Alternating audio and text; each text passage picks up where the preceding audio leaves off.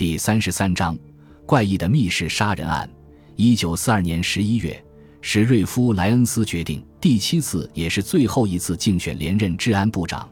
当时正值第二次世界大战期间，他于一九一八年首次当选。四年前，我任职于诺斯蒙特，他此前每次参选都得到我的鼎力相助。安娜贝尔与我于一九四一年十二月六日结婚，这次是我婚后莱恩斯先生第一次参选，妻子同我一样支持他。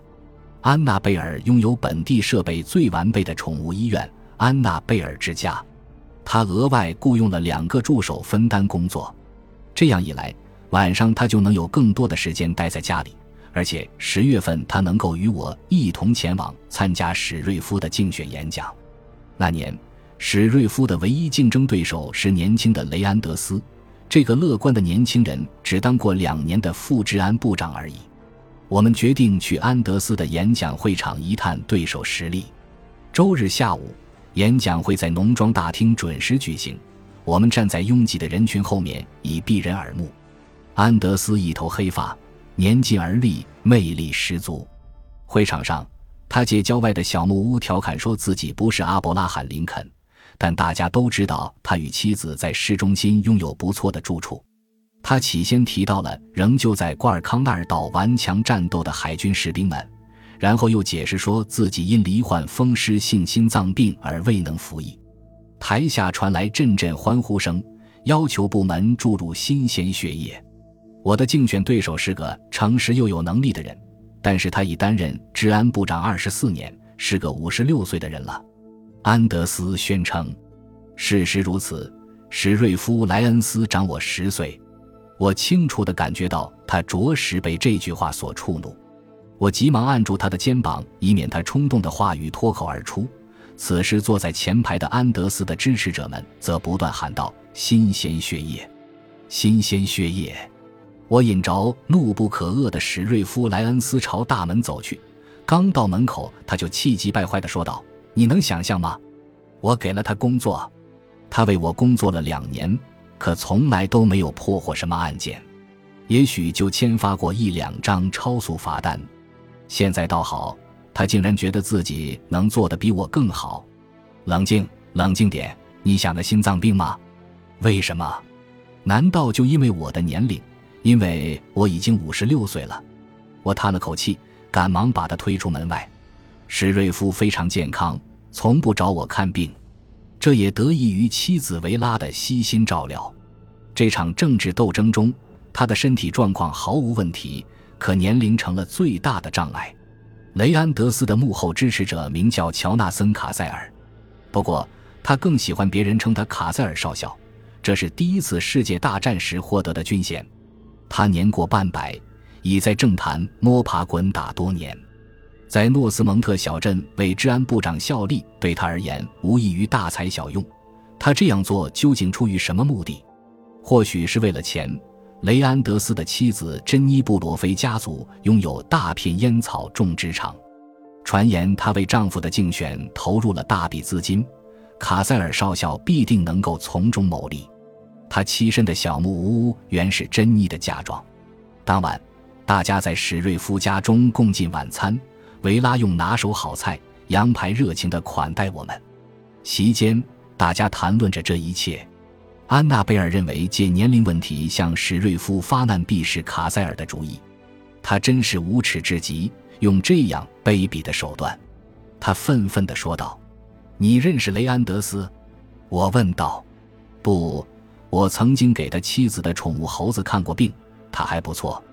他回答：“你是说珍妮安德斯还是那只猴子？”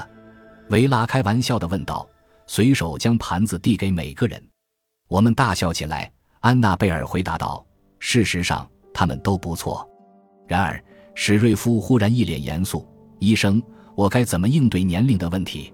从没人用这个问题向我发难。”那是因为之前你还不到五十六岁，这个年纪不算老。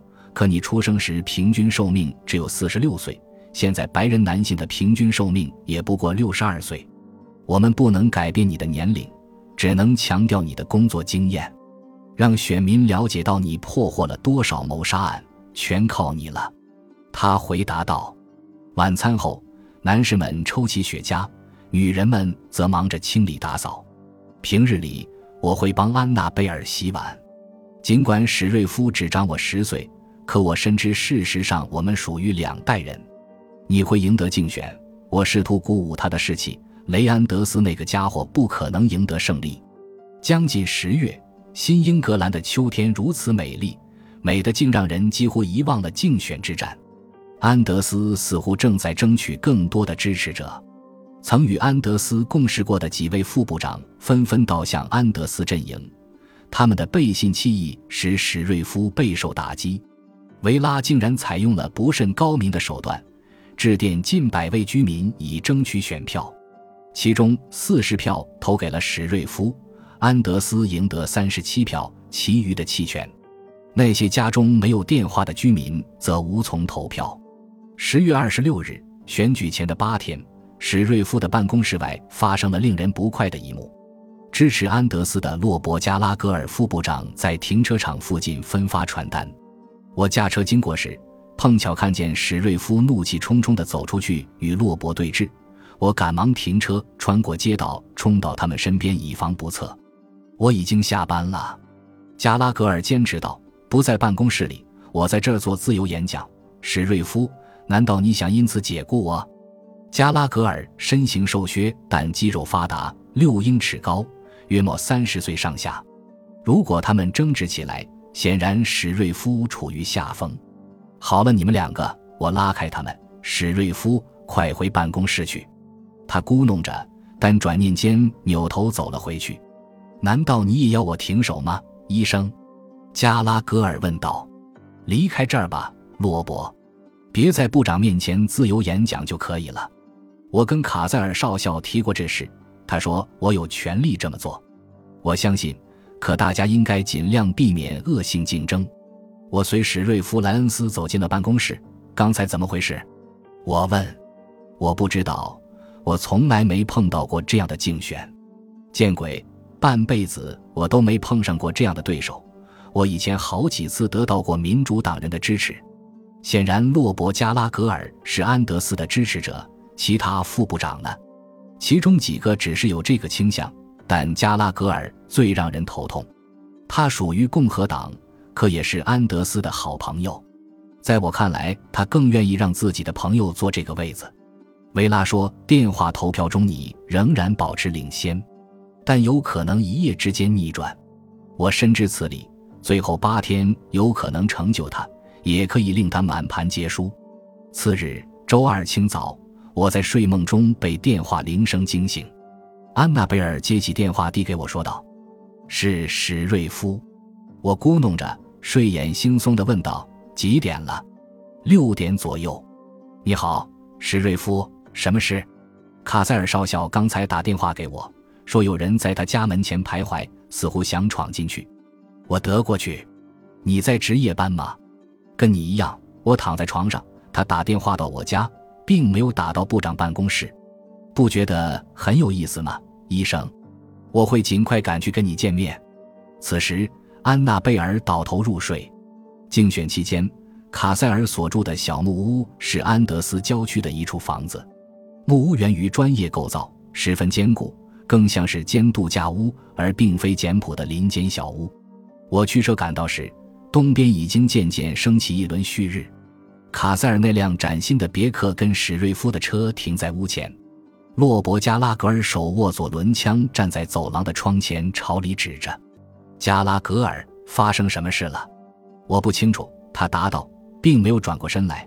看来好像是史瑞夫莱恩斯杀了卡塞尔少校。部长回到办公室时，的确疯狂地想杀人。他还没有被正式起诉，然而。加拉格尔副部长声称将为律师提供一份完整的报告。这是场竞选阴谋。安德斯不择手段想要打败我，他朝我吼道。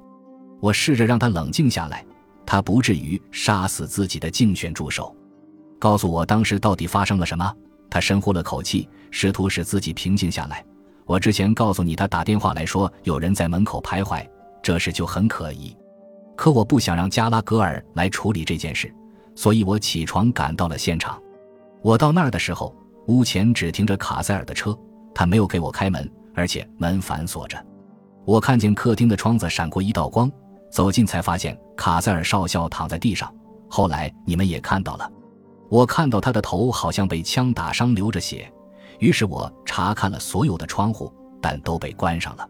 这间木屋只有一扇门还被反锁了，所以我打破了客厅的窗户，爬了进去。那个时候他已经死了，手枪就放在地板的另一端。就在那个时候，洛伯·加拉格尔出现在窗前，用枪指着我。